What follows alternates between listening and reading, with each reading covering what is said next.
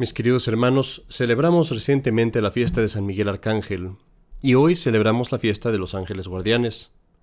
Aunque el domingo de hoy toma precedencia sobre esta fiesta, sin embargo, como hemos tratado de los temas que el Evangelio tiene el día del domingo, hemos tratado de estos temas en otros sermones de este año, he decidido tomar esta oportunidad para hablar de los ángeles custodios y de San Miguel. Y quiero hablarte primero de cómo podemos ver a nuestros ángeles custodios como modelos para nuestra imitación, para imitarlos. Segundo, quiero hablarte de un aspecto de las cosas que los ángeles guardianes hacen por nosotros que a veces no consideramos. Y tercero, quiero hablarte de la consecuencia que esto tiene en nuestras vidas. Primero, de lo que toca ver a los ángeles custodios como modelos para imitación.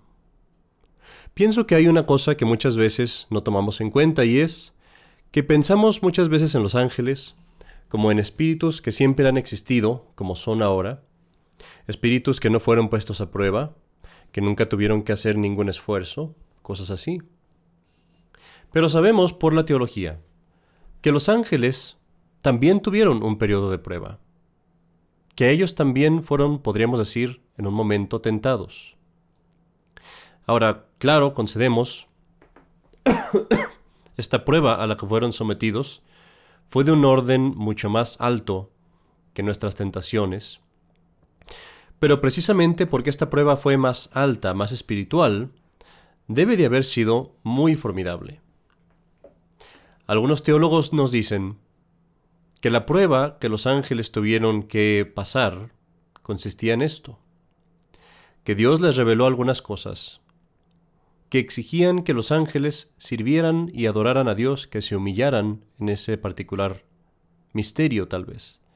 Quizás les reveló algo de la creación del hombre, quizás les reveló las gracias que Dios iba a dar a los hombres, quizá incluso les reveló la encarnación de la segunda persona de la Santísima Trinidad, de Jesucristo. Se nos dice, pues, que fue en este momento cuando muchos ángeles se rehusaron a obedecer. Y allí fue cuando se convirtieron en demonios, en espíritus malignos, torcidos, pervertidos, sin remedio. Otros ángeles, claro está, obedecieron y ellos ganaron gracia eterna, ganaron eh, el amor de Dios, la amistad de Dios. Ahora, el nivel de gracia y de gloria que tienen los ángeles en el cielo corresponde más o menos a la devoción, al amor, a la lealtad que mostraron a Dios en alguno de estos particulares misterios que Dios les reveló.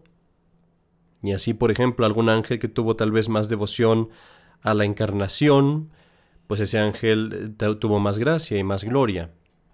O algún ángel que tal vez tuvo más devoción a ciertas eh, gracias que Dios iba a dar a los hombres, pues también obtuvo más amor, los que tuvieron más lealtad, más humildad. Así pues, vemos de esto, que todos los ángeles, pues, fueron sometidos a prueba. Si esto es así, ¿cómo los podemos imitar? Tomemos por ejemplo a San Miguel Arcángel. Si yo te digo, imita a San Miguel Arcángel, ¿qué me dirías? Me dirías, Padre, yo no puedo imitar, imitar a San Miguel Arcángel, no tengo alas. Y aquí hay una historia curiosa que me contaron de un seminario en Argentina. Había un seminarista que era eh, muy simple, un seminarista muy sencillo, muy humilde. Y algunos seminaristas pues tomaban ventaja de eso, a veces para sacar una risa. Y un día llegaron y le dijeron, oye, ¿viste que tenemos una reliquia de San Miguel Arcángel? Y dice, ¿cómo? Sí, una reliquia de San Miguel Arcángel. No, ¿cómo puede ser eso? No, no puede ser. Y pues ahí le llevan bien emocionado y que le enseñan una pluma, pensando que era una reliquia de las alas, ¿verdad? No es el caso, realmente no existen reliquias de San Miguel Arcángel, existen reliquias de, las, de los templos donde se venera San Miguel, de las cuevas donde, de la cueva donde se apareció, pero obviamente no de San Miguel. Sin embargo, sí podemos imitarlo. ¿Cómo podemos imitarlo? Bueno, volvamos a nuestra consideración de los ángeles. Volvamos a ese momento de prueba, en el que sabemos que Lucifer se revela contra Dios, tratando de ponerse en el lugar de Dios, el demonio era sabio, no sabio más bien, el demonio era inteligente. Él, él sabía muy bien que no podía ponerse en el lugar de Dios. pero se puso en el lugar de Dios en cierta manera al tratar de sobreponer su voluntad a la voluntad de Dios. Y así vemos el principal pecado de Satanás es la soberbia.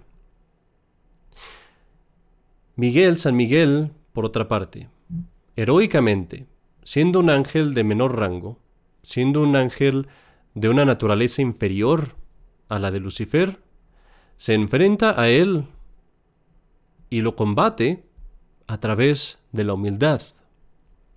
No debemos pensar en este combate como si fuera un combate de espadas y de escudos, por más que nuestra imaginación le gustaría imaginárselo así. No es así, esto fue una batalla de intelectos, fue una batalla de voluntades. Y fue mucho más tremenda y significativa porque Satanás y San Miguel no estaban peleando solos. Su pelea envolvía a todos los otros ángeles que estaban en ese momento tomando partido, fuera del lugar, en, en el lado de Satanás o en el lado de San Miguel. Y así mientras Satanás inclinaba, empujaba con todo el poder de su espíritu a rebelarse contra Dios, San Miguel, con todo el poder de su espíritu, se inclinaba y empujaba, digámoslo así, a humillarse delante de Dios.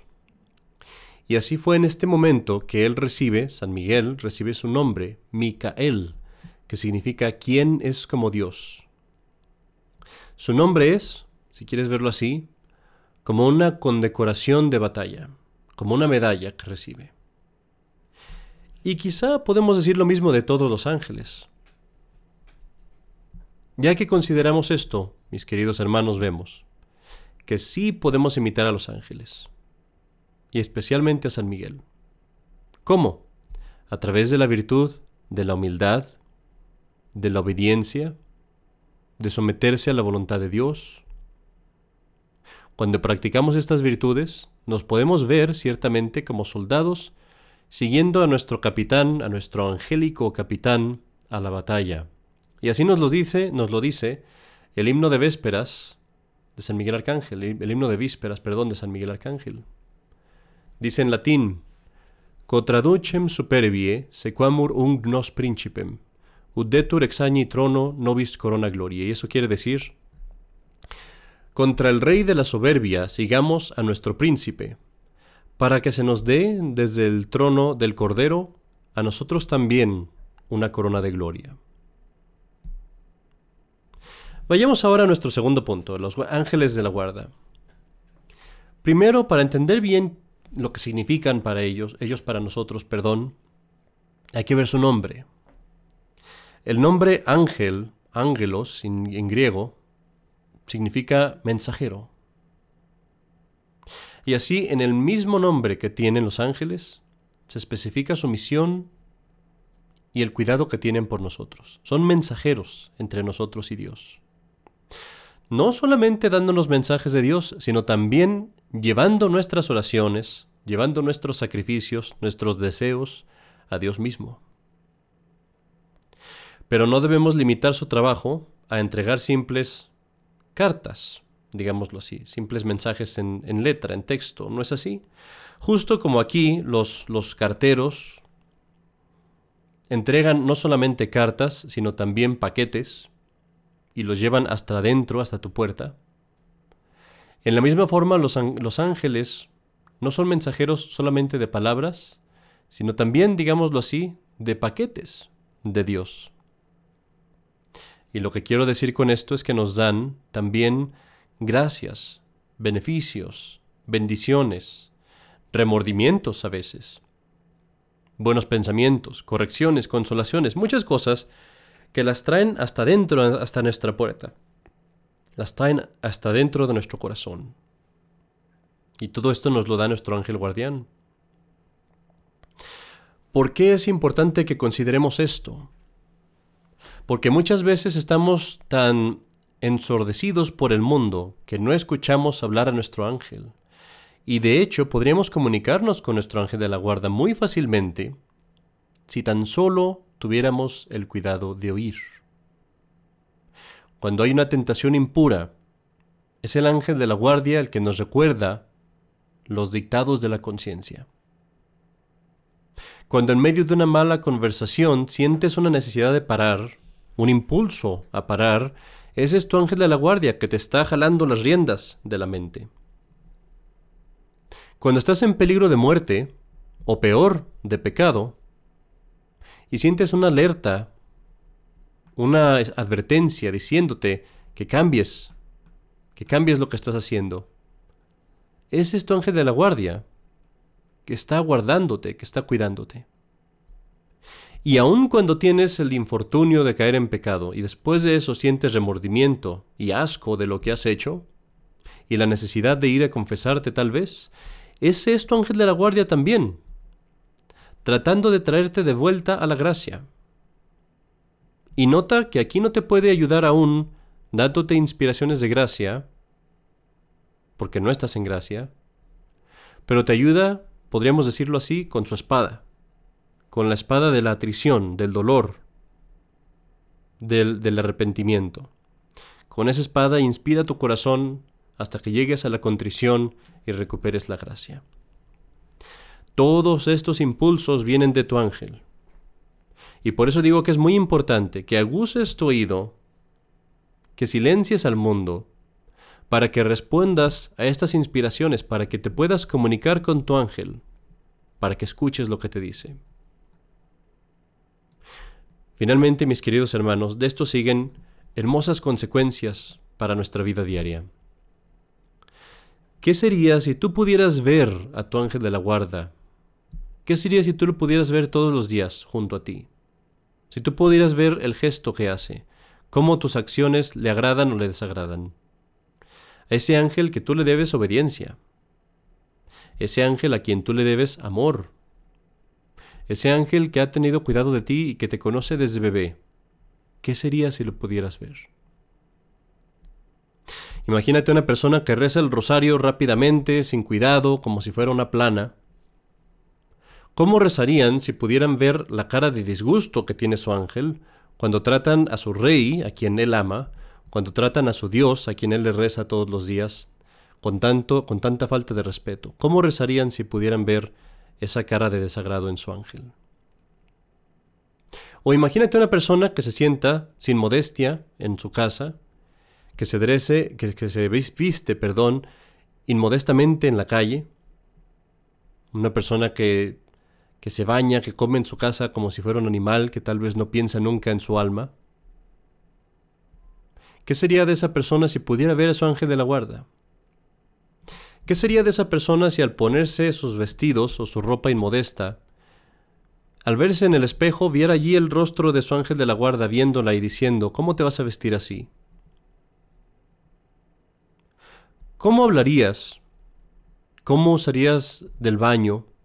¿Cómo te, te bañarías? ¿Cómo te vestirías? ¿Cómo dormirías? ¿Cómo comerías? si en todo tiempo estuviera tu ángel de la guarda siempre viéndote, o mejor dicho, si pudieras ver que tu ángel de la guarda te ve, porque sabemos que te ve. Mis queridos hermanos, no nos falta sino escuchar lo que nos dice nuestra fe, que sabemos ciertamente que siempre está con nosotros un ángel de la guarda. El día de hoy pues hagamos esta resolución hagamos la resolución de corresponder a sus afectos y cuidados. Primero, ofrezcamos nuestra misa y nuestra comunión en el honor, por el honor y gloria de nuestros ángeles, honor y gloria de Dios, pero en agradecimiento por los ángeles de la guarda.